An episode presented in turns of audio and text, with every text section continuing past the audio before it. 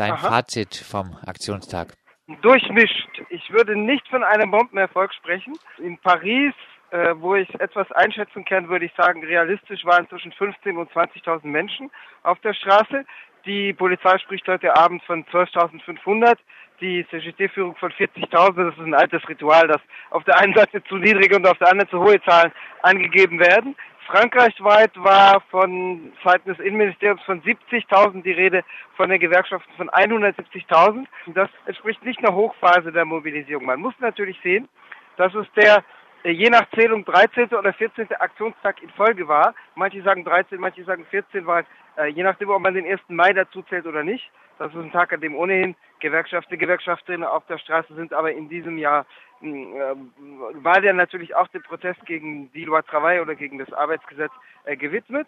Ähm, es war tatsächlich ähm, so, dass die heutige Mobilisierung mit Spannung erwartet wurde, da die Sommerpause dazwischen lag und tatsächlich, da tatsächlich ein harter Kern von Gewerkschaftern, Gewerkschafterinnen und auch von linken Aktiv Aktiven ähm, natürlich jetzt nochmal äh, mit der Mobilisierung loslegen wollte. Aber ich glaube schon, dass äh, jenseits des harten Kerns viele Leute darin nur noch einen begrenzten Sinn sahen, insofern als das sogenannte Arbeitsgesetz ja inzwischen in Kraft ist. Solche Sachen macht eine Regierung ja gerne im Hochsommer, wenn die Leute im Urlaub sind. Äh, am 8. August jedenfalls wurde das Gesetz von Staatspräsident äh, François Hollande unterzeichnet und dann im Amtsblatt, im Gesetzesanzeiger äh, veröffentlicht. Und jetzt sehen ähm, deshalb also, viele da keinen Sinn mehr drin.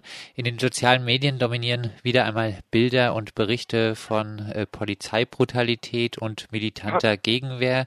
Überlagert mal wieder äh, das Gewaltthema den Rest? Äh, ja, wobei tatsächlich äh, das, äh, ich sag mal, das Eskalationsmoment ein relativ bestimmendes der Demonstration war, weil ich würde sagen, insgesamt ist die Mobilisierung zwar nicht lächerlich, es sind immer noch Zehntausende Menschen, aber sie war doch nicht besonders stark.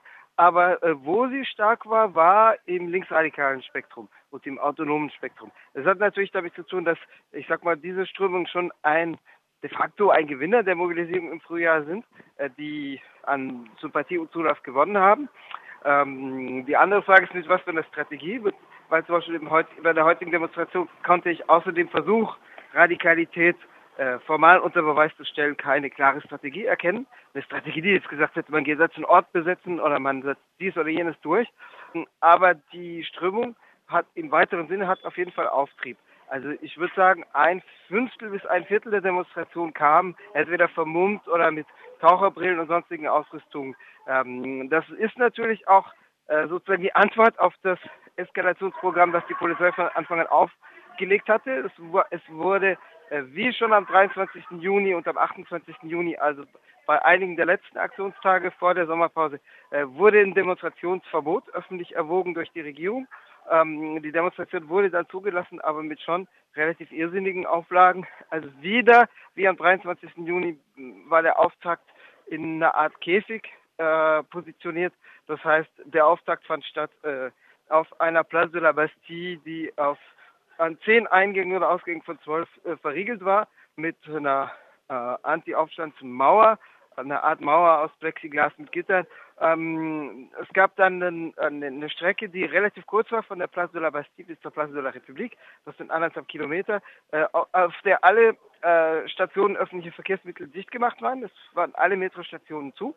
Ähm, und es gab Spalier auf beiden Seiten. Das ist in Frankreich völlig neu.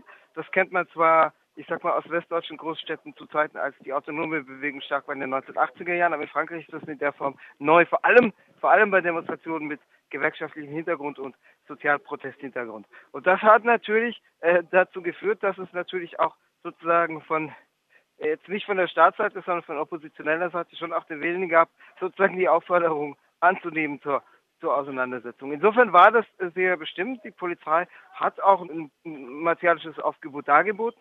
Also die Spitze der Demonstration, die wie gesagt relativ groß war, also seit März hatten wir das ja so, dass oft, ich sag mal, schwarz-bunte Blöcke an der Spitze liefen. Ähm, die Spitze war äh, relativ groß im Vergleich zum Rest der Demonstration. Ich würde von 3000 Leuten ausgehen. Ähm, und es war aber ein Wanderkessel. Es war ein einziger Wanderkessel. Das heißt, insofern war natürlich dieses Eskalationselement schon de facto bestimmend auch für den Ablauf. Auch für den Rest der Demonstration im Übrigen, weil in den reinen Gewerkschafterblöcken dahinter zwar nicht diese Eskalation stattfindet, aber äh, die konnten dann auch nicht auf dem Platz bleiben, sondern der gesamte Platz, also die Place de la République, wo der der Abschluss stattfinden sollte.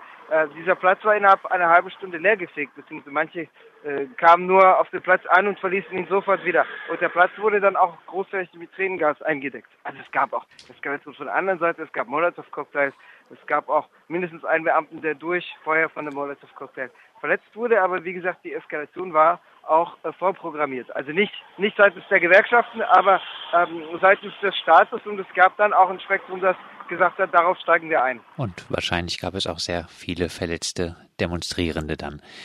Also äh, sicherlich ja, zumal auch mit äh, Gummigeschossen, also sogenannten Flashballs, in die Demonstration hineingeschossen wurde. Also den staatlichen Angaben zufolge nicht. Die, die Präfektur, also die Vertretung der Staatsmacht im Bezirk Paris äh, sprach, oder die politische Polizeiführung auch, sprach am Anfang von einem verletzten Demonstranten und fünf verletzten Polizisten. Sie hat später beide Zahlen hochkorrigiert auf vier verletzte Demonstranten und acht verletzte Polizisten. Aber natürlich äh, sieht die Symmetrie in Wirklichkeit wahrscheinlich eher anders aus.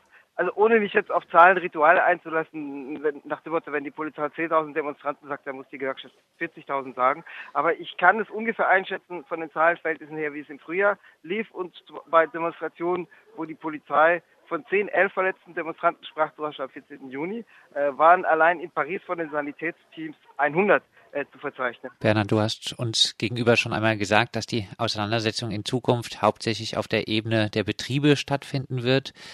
Ähm, wenn dann äh, versucht wird, Vereinbarungen nach dem Loi Travail äh, zu treffen, Aha. was Kündigungsschutz und Arbeitszeiten zum Beispiel angeht. Mhm. Ähm, war das jetzt äh, das Ende des Straßenprotests, die Auseinandersetzung demnächst äh, auf Betriebsebene, aber nicht mehr auf der Straße? Das wird man sehen müssen. Ich meine, was gegen eine Fortsetzung spricht, in der Form ist, äh, dass äh, sagen wir mal, die Leute, die neben Gewerkschaften auch in politischen Parteien sind, demnächst in den Vorwahlkampf eintreten. Die Gewerkschaften selber werden in eine Art Wahlkampf eintreten, weil zwischen dem 28. November und dem 12. Dezember die Wahlen der, äh, ich sag mal, Sprecherausschüsse für die äh, gesamten Klein- und Mikrobetriebe stattfinden. Äh, das heißt, für die Gewerkschaften beginnt auch ihrerseits eine Art Wahlkampf. Äh, was nicht unbedingt die gewerkschaftliche Einheit ähm, beeinflusst. Das, ich sag mal, radikalere Spektrum hat sich bis vor wenigen Minuten, also wir zeichnen ähm, am Donnerstagabend gegen 22 Uhr auf, bis vor wenigen Minuten hat das radikalere Spektrum sich im Anschluss an die Demonstration im Pariser Gewerkschaftshaus getroffen. Da kam aber nicht viel bei raus, um ehrlich zu sein. Das einzige wirklich konkrete Ergebnis ist, dass man sich in einer Woche wieder trifft. Also es gibt kein Datum. Es gibt jetzt einen Vorschlag von der Union Syndicale Solidaire, das ist von den größeren Gewerkschaftsverbänden der Linke also die Union Syndicale Solidaire ist mittelgroß. Von der gibt es einen Vorschlag für den 5. Oktober, da ist aber bisher noch niemand drauf eingegangen. Aber die Gewerkschaften werden sich auf jeden Fall in den nächsten Tagen treffen und diskutieren. Und da wird es natürlich schon in beide Richtungen Tendenzen geben. Also eine, um zu sagen, der Straßenprotest ist vorbei und eine, die sagen wird, nein, man muss es weiterhin versuchen. Also der, zumindest der zahlenmäßige Erfolg ist jetzt natürlich auch nicht der, dass dann ein solcher Druck dahinter wäre, dass die Gewerkschaftsverbände gar nicht anders können, als dem Druck nachzugeben und äh, neue Demonstrationen zu organisieren. In den Unternehmen äh, wird es sicherlich zahlreiche Auseinandersetzungen geben, um Versuche, Abkommen im Geiste dieser Loi Travail äh, zu, abzuschließen mit Minderheitengewerkschaften. Also es gibt ein Vorbild, wo das relativ gut gelang, solche Sachen zu verhindern. Da waren allerdings auch die juristischen Bedingungen für, das, für den Abschluss solcher Vereinbarungen, solcher Abkommen enger gefasst. Äh, Im Juni 2013 wurde eingesetzt äh, das sogenannte Gesetz zur Beschäftigungssicherung ähm, angenommen. Ähm, das beruhte auf einer Vereinbarung zwischen den Arbeitgeberverbänden und drei Minderheitengewerkschaften vom Januar 2013. Damals gab es auch eine starke Sozialprotestbewegung dagegen. Äh, und dieses damalige Gesetz sieht im Namen der Beschäftigungssicherung eben unter anderem vor, dass in Deutschland würde man sagen, betriebliche Bündnisse für Arbeit eingegangen werden. Also dass Gewerkschaften, äh, dass auch Minderheit, die Minderheitsgewerkschaften sein können.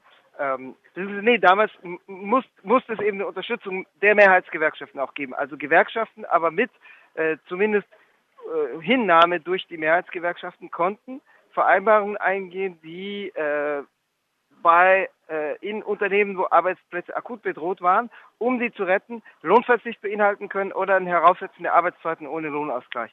Da wurden in anderthalb Jahren in ganz Frankreich acht Abkommen dazu abgeschlossen. In ganz Frankreich acht. Das heißt, der politische Preis war so hoch, dass kaum Gewerkschaften darauf einstiegen. Allerdings waren auch die Bedingungen relativ eng gefasst, weil der Arbeitgeber musste nachweisen, dass es sich um akut bedrohte Arbeitsplätze handelt, dass er also gerichtsfeste Kündigungsgründe aus betriebsbedingten Gründen vorliegen hatte und dass diese Arbeitsplätze geschützt werden. Das heißt, dass er äh, für die Laufzeit des Abkommens äh, sich äh, verpflichtet, entweder keine Kündigung auszusprechen oder weniger als geplant oder nur eine bestimmte Höchstzahl. Und die Bedingungen für ich sag mal, für die lohnabhängigen negative Abkommen, die sind jetzt mit dem neuen Gesetz natürlich sehr viel weiter gefasst. Wir werden gucken, wie das Ganze dann auf Betriebsebene äh, aussieht. Äh, vielleicht abschließend, Werner, wenn wir davon Aha. ausgehen, dass die öffentlichen Proteste auf den Straßen gegen das Loi Travail äh, wahrscheinlich doch etwas zurückgehen werden. Mhm. Äh, was bleibt von der Protestbewegung gegen das Loi Travail? Gibt es eine Perspektive, die von dieser Bewegung ausgeht? Also es bleibt natürlich, dass sich viele Leute kennen, die weiterhin mobilisierbar sein werden und eben auch untereinander vernetzt sind. Es bleibt, dass äh, die Sozialdemokratie nachhaltig diskreditiert ist äh, und äh, entsprechend auch eine drastische Wahlniederlage erleben wird. Äh, es bleibt äh, eine Wut äh, im, im Lande. wie und wann sie sich in welcher Form wieder konkret manifestiert, wird man aber ablesen müssen in der nahen Zukunft.